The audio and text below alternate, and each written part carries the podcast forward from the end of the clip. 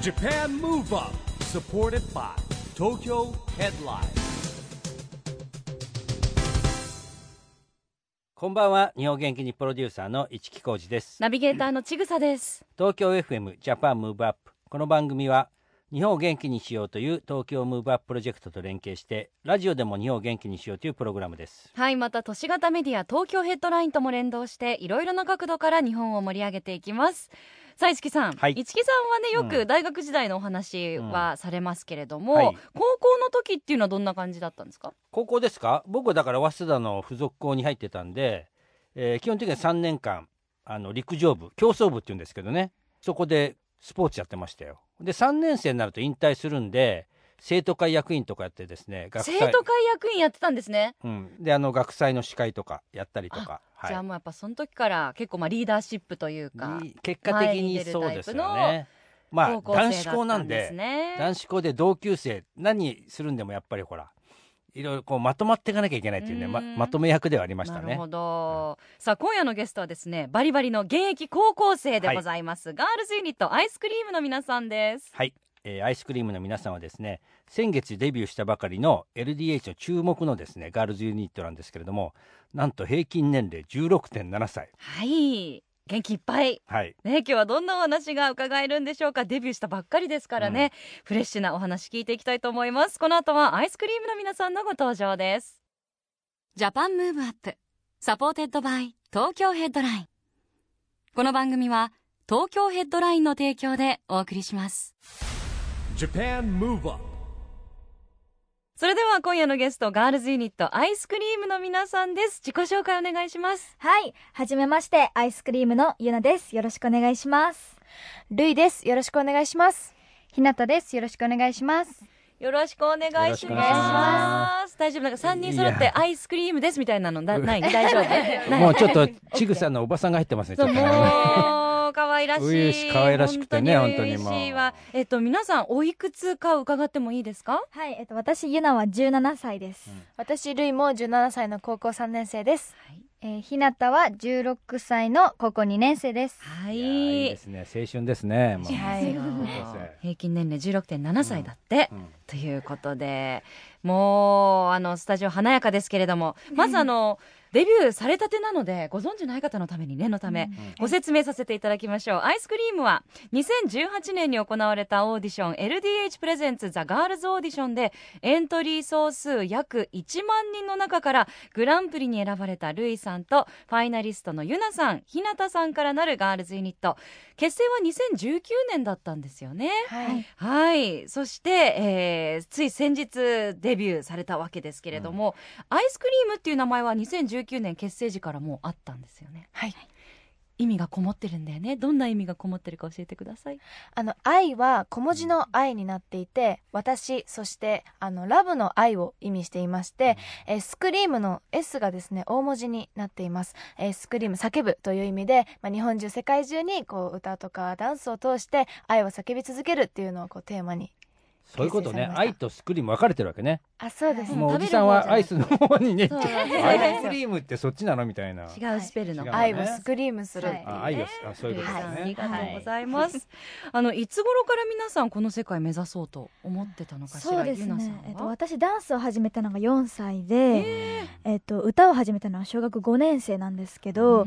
いつ頃からアーティストになりたいと思ったのは正直覚えていないんですけど、やっぱりずっとダンスと歌をやってきていたので、もうこれしかないというか自分の中でだったのでやっぱり中学生とか小学生高学年ぐらいからやっぱりアーティストになりたいっていう夢はあったのかなと思います、なんかゆなさんインタビューでねこのオーディションに人生かけてたみたいなことをおっしゃって そんな若い頃から人生かけてるそうすごい人生すごいねかけるの早い早いねあの中学2年生の時にこのオーディションにエントリーをしたのうで、んやっぱり中学3年生まで続いてたんですよね、うんってなった時にあ高校どうしようっていう進路の時期ではあったのあでーなるほどねはいうんだからこのオーディションに受からなかったらちょっと一旦この夢は諦めるのかもどうするのか考えようって思ってたので、もうちょっと人生かけてたっていう言い方をなるほどそうですねはいはいでも夢ねじゃあもう本当着々と叶えて、そうですねねえはい、ありがたいこと に本当に良かったですね、はいルイさんはいつぐらいからそうですね私もダンスを始めたのは4歳の頃でその当時はバックダンサーになりたいってずっと思ってたんですけど、小学校2年生3年生の時にあの安室奈美恵さんのコンサートを見に行く機会があって、そこで見に行った時にあのステージの上ですごいキラキラしたドレスを着て歌って踊って歓声をたくさん浴びてっていう姿を見てあ私もこうなりたいっていうキラキラしたいって思ったのがきっかけでそこから歌をはじ本格的に始めてアーティストになりたいって思いました。へえみんな早いんですよ4歳から始まるのもねそうですねだって4歳って小学校入ってないでしょ入幼って稚ない園です幼稚園だよね幼稚園です記憶はないです。記憶はない。物心ついた時には踊ってるっていう状態ですよね、そこでも安室奈美恵さんの影響を受けてこの世界に入る方っ安室てちゃんはかっこいいですもんねやっぱりはいいうねのはもうでもねえあの引退されたので、皆さんの世代ともう少し下くらいが、ね、生で安室ちゃんを見てっていうのは最後になるのかもしれないですそうですね。ねねもう本当にすごいなもう私の世代からうん安室ちゃんはねそうですよちょうどその世代だよもねうドンピシャですね。あすごい改めてすごいですよねでもきっと安室奈美恵さんもねもしご覧になってたらそれをおっしゃってるのをね聞いてたらよね嬉しいですよ届きね。ますように。ね えどんどんこうやって新しいスターが生まれてくるんだね。ひなたさんはそうですね私はダンスを先に始めたんですけど、うんこう小学校1年生5歳ぐらいの時に、うん歌が苦手でそれを心配した母がこうまずはリズム感をつかむためにって言ってダンススクールにこう入れさせてくれたのがダンスを始めたきっかけで、こうでこうヒップホップダンスをずっとやってたんですけど、こう小学校4年生になるタイミングでこうダンスの先生からバックダンスをやってみないかっていうお誘いを受けて、うんこういろんなアーティストさんのバックダンスを経験していく中でこう自分はバックダンサーじゃなくて自分が前に立って歌って踊りたいって思うようになって、そこからこう歌も始めないといけないなっていうことで EXPG に入校したっていうのがきっかなけるほどそうなんですえバックダンサーはどんどんな方のやってたんえでっすかと、地元のバックダンサーだったりとか、あとは湘南の風さんとかあ湘直人南のインテ風ィライミさん、へーはい、もう小学生にしてプロのダンサーさんだったっていうことですよね、へーバックダあンスでもやっぱ私はやっぱり前そうですね前にいるいるべきだわみたいな。そうですねやっぱりこう私はバックじゃなくて自分がバックダンスをつけてすなんごかい。踊りたい歌いたいって思ったのがきっかけうんでアーティなるストほどになりたいって思うようになりました。そっかじゃあ、皆さんあの一番初めは EXPC じゃなかったの最終的にはい、い EXPC、そうですねあ、はいそうなんだじゃあ始めた頃は別の先生で、はい皆さん地元も違いますものねそうですねえっ、とルイさんが愛知、はいはい。ゆなさんが大大阪阪ですひなたさんが宮宮城城ね。なのねあ宮城で EXPG はい、はねそうです結構僕ら最近とちぐさも行ってましたよ。あ甲子園ではいお邪魔しましたねはいあの夢の課外授やったりねしてましたよ本ね。当に今いろんなところにありますものねでもあのじゃあオーディションで3人は初めましてあそうですね私とユナうあんルイとユナはあの中学1年生の時に初めて出会ったのでもともと知ってはいたんですけど、へひなたはそうですねガールズオーディションの第三次審査、ーおえーえでも二人はしなんで知り合ってたの？やっぱオーディションとかで。あの EXPG のそのスタジオのスクールの中で、この全国のまあ候補生練習生みたいなうん特待生がこう東京に集まって合宿するっていう機会がああなるあほどっね。てその時に当時中学校1年生の時へにー初めて東京で会って一緒にこうなんかショーケースといいますかうんパフォーマンスの作り込みをしたりだとかあこーうなるほツどインでね。歌ってへーこうダンスボーカルとしてこうなんていうんですかねスタッフさんにお見せできるよううなん作品を作ったりしてました。うんもうみっちりねじゃあ中学生の頃からもうそういう本格的なレッスンを受けられてたとうんはいいうことですよね。でさらに2019年に結成されてからもうアイスクリームとしてスキルを磨く期間が2年間ぐら二年い間もあね。ったっていうことですよね。うんすごいね満を持してのデビューですねじゃあね。ねもうえねそうですね、えーどんな活動を2年間されてたんですかそうですねあのデビューがあのアイスクリームがやっぱり決まってからはすぐにデビューは決まってなかったので、まあ、デビューが決まるまででもありますしそのデビューが決まってからでもあるんですけどやっぱりコロナの影響もあって、うんそのなかなか前に出ることができなかったですし、その簡単にレッスンとかも行くことができなかったので、3人今一緒に住んでるんですけへど、ー3人でずっと集まって練習して毎日毎日あのねなんかいろいろ練習したりとか、夜集まってそのもちろんプライベートな話からも夢の話とかもういろいろずっと3人で一緒にいることが多かったのですごく意味のある2年間だったなとは思いますね。ゆなさんありがとうございます。三人で住んでるのね、一緒に。はいえ、同じお家にそうですっていうか、同じ 同同じじお部お部屋屋お部屋があって、違うでも違うんだけどリビングとかは一緒みたいなあ感じ。玄関が違うのであそうか本当に一人一人がもう一人暮らしみたいなうんうん感じで、へーお隣同士おの隣同士か。はい あすごいねちそっかゃんと最高だね、じゃ最あ、高ですねあの自分の時間も保てて、そうですねパッとすぐみんなで寂し集くまなっるたこらとトもンでトンき。って言っちゃうみたいなねあそうですそうですだから虫が出たらもよく呼ばれます私え、ひなたさんは虫強いのはい、 いや強いなんか合宿の時にうんその虫を退治してるイメージが多分ついてて、虫が出た率先してら退治したんだ電話が来ます電話すぐ来てくいるれいるる。いる虫が来ると困っちゃう人っていますよねそうう、なんですそうですだっていろいろあるじゃない今シューとかさあありますいやねでもあのシューするのも怖いですもんねわかりますねはいシューするのは怖いからなるほどあーそっか頼もしいねそうしたらね はいさあそんなじゃあもうプライベートのね時間もたくさん一緒に共有している3人満を持して6月23日に EP「MaybeYesEP」でデビューされましたありがとうございありがとうまござすいますあのいよいよデビューが決まったって聞いた時はどんな気持ちでしたかそうですねいいさあの やっぱり2年間っていう期間があってなかなかいつデビューさせていただけるのかわからない状況が続いていたのでこういざデビューさせていただくっていうことはすごく嬉しいことですし、3人ともこう前からのずっとアーティストになるっていうことは夢だったのでそのアーティストになるためのこう一つのターニングポイント一番大事な部分だと思うのでその瞬間をこうして無事にあの迎えられたことがすごく嬉しいですしデビューと同時にこうみんな友達だったり友人がこう連絡おめでとうってくれて、こうもっとなんていうんですかねこれから活躍してる姿を見ていただけるように頑張らなきゃなって改めて思いました。はい、はいもう今ねデビューリリースされて1週間ちょっと経ってるので、はい、もうなんか店頭で見かけたりとか、そういうなんか実感ってありました、そうですね3人でこうあの CD ショップに行ってサインししてこうメッセージ書いてってやってこうやってるのを自分たちがなんかすごいあの驚くというか、うんこうデビューって本当に程遠い夢だと思ってたことがこうまさか自分たちが叶えられてるんだなってすごいだんだん実感も湧いてきてますし、もうそうやって自分たちのこう CD が CD ショップに並ぶっていうのはなんか本当になんか緊張するというかドキドキし,、してしまいますね。ねえひなたさんありがとうあと今はねもうサブスクととかでももうすぐ検索したらブンってね、そうアーティストアイスクリームって出てきて、はい EP もねバって出てきて、やっぱ感動しますよね、あの表題曲の「MaybeYes」は本当振りもねダンスがキュートですけど、どういうところがポイントですかそうですねやっぱり「MaybeYes」って初恋の気持ちを歌った楽曲ではあるんですけど私たち聴くたびにやっぱりキュンキュンしますしやっぱり高校生ということもあってその学生生活のその状況が描かれてたりもするのですごく等身大の自分たちの気持ちのまま歌えましたしなんかこの「MaybeYes」の振り付けって結構あのシンプルで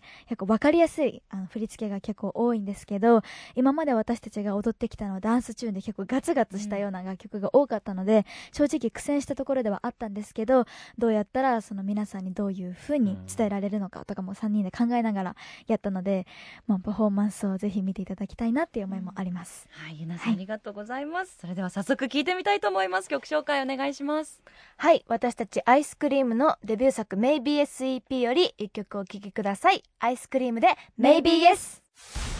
Japan Move Up キュンキュンするわね、本当 に。も うちぐさんも忘れてないのまだ忘れてないよ、この気持ちは。 本当これあの、高校生の、私はなんか、斜め後ろの席からみたいな、あそこ大好きで。ありますね。あるよね、はいいうのあるあるですよねある よねであの信じられないんだけどひなたさんは本当に音痴だったのあ小さい時はそうなんでこんすよなに歌えるのに本当に音痴だったんですけど、まあ、母のおかげでダンスを始めて、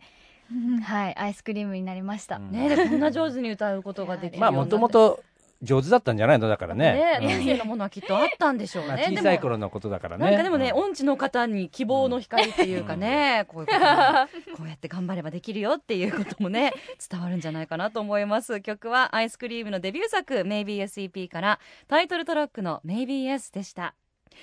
さあ今日のゲストはガールズユニットアイスクリームのルイさんゆなさんひなたさんです引き続きよろしくお願いしますお願いしまお願いします。メイビーエスも本当こう高校生のねもうピュアなうんラブっていう感じの歌ですけれども皆さんもリアル高校生はい、はいだから、最近の高校生のお話もねちょっと一木いさやんに聞聞いてきみたたいい何が流行ってるのかってそう本当に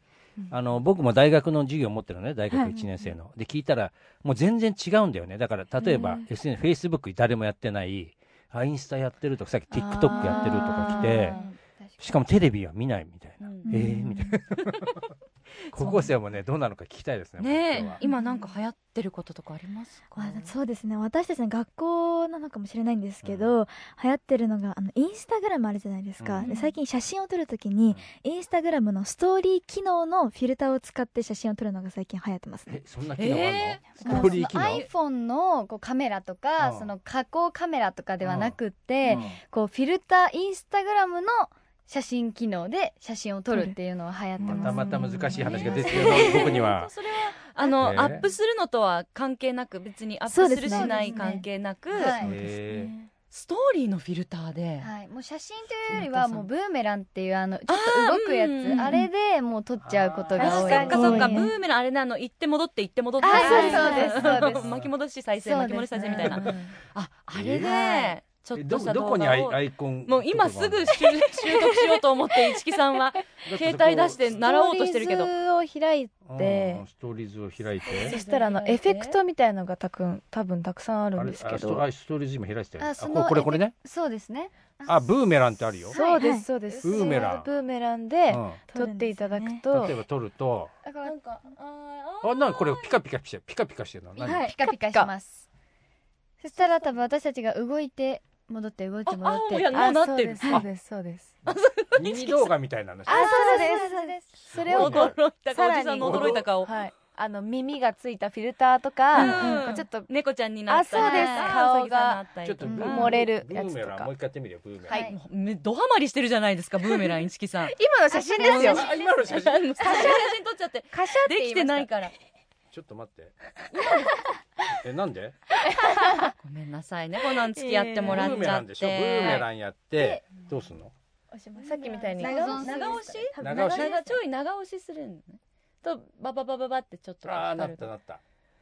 嬉しうそうあじゃあこれじゃあインスタに上げてみますありがとうございますありがとうございます最先すご端いねこね習得し て初めて見たよ僕でも嬉しそうもう良かったですね得るものがあり ましたね出るだいぶものがあり大ましたきな はいえじゃあなんかそういうやっぱこう写真とか撮ってみんなでシェアとかしてそうですねね盛り上がりつつ、うんなんかあの困ることとか今悩んでることとかは逆になんかない悩んでること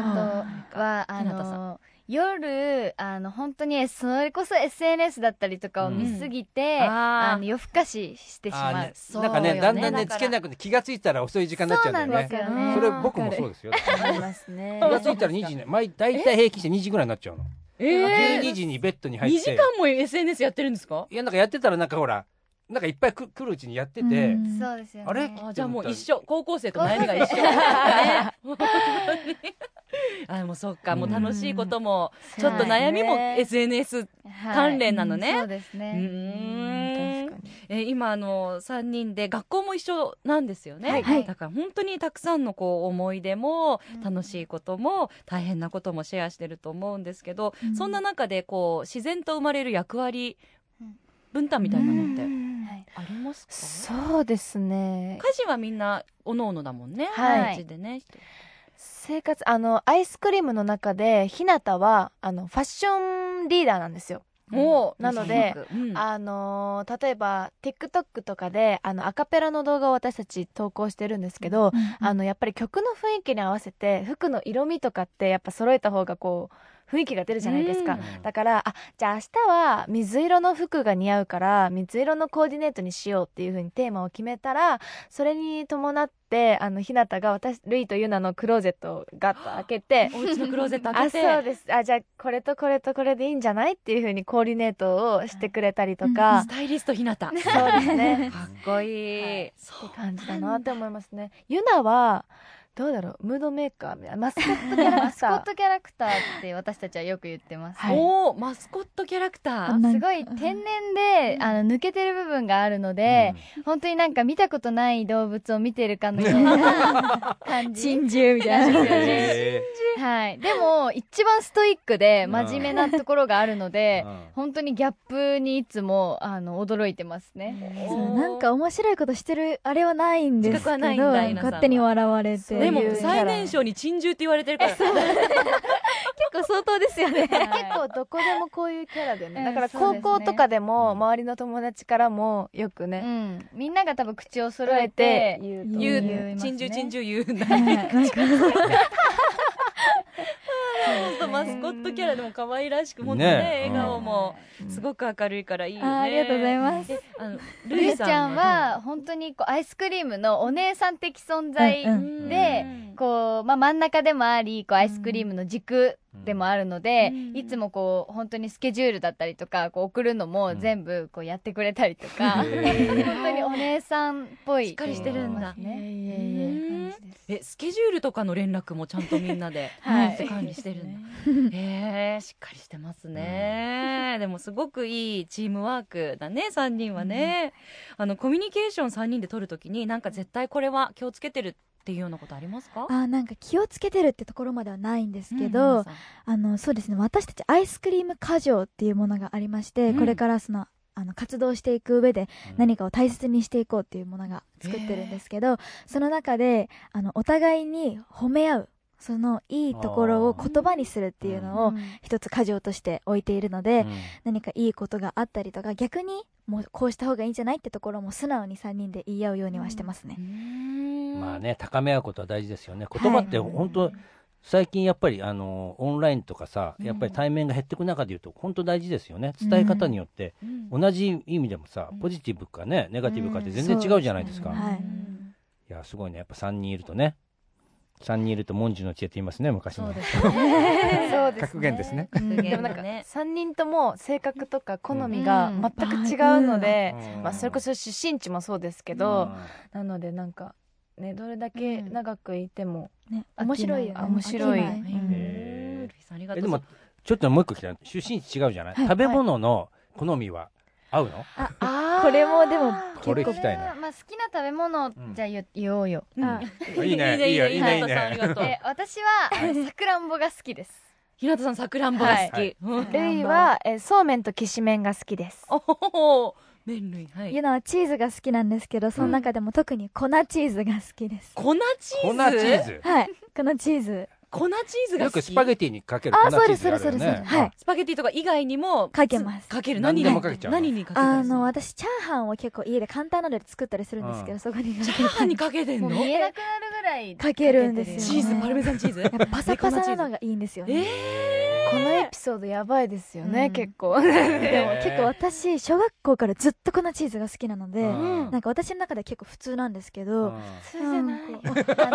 通に普通のサイズじゃないんですよ。まず持ってるサイズが。粉チーズのサイズが業務用みたいな。どこで買ってくるのあそののコストコってあのあるんですけどそこで買ってええそれは 面白いですそうねなんだチャーハンチーズはちょっと今度やってみようと思いますぜひお願いしますえあのルイさんとひなたさん食べたことあるチャーハンチーズないですやっぱ冷ややかに見てるだけだよねはい食べたこと実食はしたことないよねえ餃子にもかけるって言ってそうたよね餃子にもかけまあすーあーでも餃子チーズはちょっと美味しそうかもしれあない美味しいです本本当に当はいあそうですやってみようそかなうなチーズでもかけてなんかほらとろけるチーズだと全部美味しそうなはいわ感かじります粉わかだりまかすらねうんいいんだったらねうん確かにそっかいい粉んじゃないんだですからね粉でえでパもなサんパかサアウトだ粉には粉の魅力があるんですよもさっとするねはいそっかちょっとまあやってみる機会があったらやってみたいと思います じゃあそんなお話を踏まえまして実はですねジャパンムーブアップでは日本から世界へ発信するコミュニケーションによる社会課題解決に向けた SDGs ピースコミュニケーションというのもテーマにしてるんです、はいぜひアイスクリームの皆さんの SDGs ピースコミュニケーション宣言というのを今日いただければと思います。はい、じゃあどなたが発表してくれるかな。ルイさんお願いします。 SDGs ピースコミュニケーションに向けて私たちアイスクリームは歌とダンスで、えー日本中に愛を叫び続けますはい。い素晴らし素い晴らしい、はい愛を叫び続けうるんアイスクリームだもんね、はいいやでも本当そうだよね歌とダンスで今日お話ししてたら本当トークもね皆さん上手じゃないですかすごいもう面白いかえらラジオは結構出てたりしますはい、ありがたいことに出演させていうただまいいてもまんすねね。やっぱりねね、うんずっとお話聞いてたくなるもんね、うんぜうんひ歌とダンスとトークではい愛をね、はいたくさん叫んでいただきたいと思います、はいえーまだまだ伺っていたいんですがあっという間にお時間が来てしまったのでそろそろ、えーお別れでございます最後にアイスクリームのみんなの夢を聞かせてください、ルイさんはい、えー私たちアイスクリームは先ほども言わせていただいたように「愛を叫ぶ」というテーマがあるので、まあ、たくさんの方、まあ、日本中の方世界中の方に、えー歌とあのダンスを通して愛を叫び続けていきたいですしそうですね具体的な私たちが掲げている夢としては4年後までにジャパンスタジアムツアーをすることそして5年後までにワールドツアーをすることが私たちのおー夢として掲げていて来たね今デビューしたての私たちにとからしたらすごく大きなうん夢にはやっぱなるんですけど、こういった夢をあの自分たち周りのスタッフさん方のお力を借りてそして何よりこう応援してくださる、うんこうファンの皆さんと一緒にこう成長して大きくなって、まあ、アイスクリームが世界に羽ばたいてうん大きなグループになれるように頑張っていきたいと思っていますよろしくお願いします、すごいお願いしまはいす。具体的なもうやっぱ今の若夢が者はグローバルですよあるね本当そうですね、 4年後2025年はい2025年はね日本で万国博覧会があるんですよ万博って知ってるうんじゃあそこでぜひ世界に羽ばたいてくださいはい、頑張ります目標に頑張ります。はい、応援しています。今夜のゲストはアイスクリームのルイさん、ゆなさん、ひなたさんでした。どうもありがとうございました。ありがとうございました Japan Move Up, Move Up. ここで毎月第2月曜日発行のエンタメフリーペーパー、東京ヘッドラインからのお知らせです。東京ヘッドラインのウェブサイトでは、ウェブサイト限定のオリジナル記事が大幅に増加しています。最近の人気記事は、今年はビー玉みたいなゼリー入り、南青山に宝石のような限定かき氷、ジュエルドロップ登場、かき氷2021。ガールズガールズ小田ゆずはのゆずは24時第4回私は絶賛〇〇ブームインタビュー LDH の新しいガールズグループアイスクリームキレキレのダンスと歌で世界を目指すなどがよく読まれていましたその他にもたくさんの記事が毎日更新されていますのでぜひ東京ヘッドラインウェブをチェックしてくださいね Japan Move Up, 今日はガールズユニットアイスクリームの3人に来てもらいました。いやもうね初々しくて可愛くてねうんなんかもうちぐささんがお姉さんになってました ねあもう本当もう応援したい。応援したいの そう応援したいすっごい応援したい。うんもうファン。ファンで普すか通にファン。いやでもあのひなたさんねファッションリーダーっていうお話ありましたけれども、うん皆さん今日私服3人ともああだったけどそれぞれすごくおしゃれで。うん可愛らしかったですね、あの気になった方ホームページの方に写真もはい掲載されますのえで、えぜひチェックしてみてくださいさあジャパンムーブアップ今週はお別れのお時間です次回も元気のヒントをたくさん見つけていきましょうはいこれからもみんなで知恵を出し合って日本を元気にしていきましょうジャパンムーブアップお相手は市木浩二とちぐさでしたこの後も東京 FM の番組でお楽しみくださいそれではまた来週ジャパンムーブアップサポーテッドバイ東京ヘッドラインこの番組は東京ヘッドラインの提供でお送りしました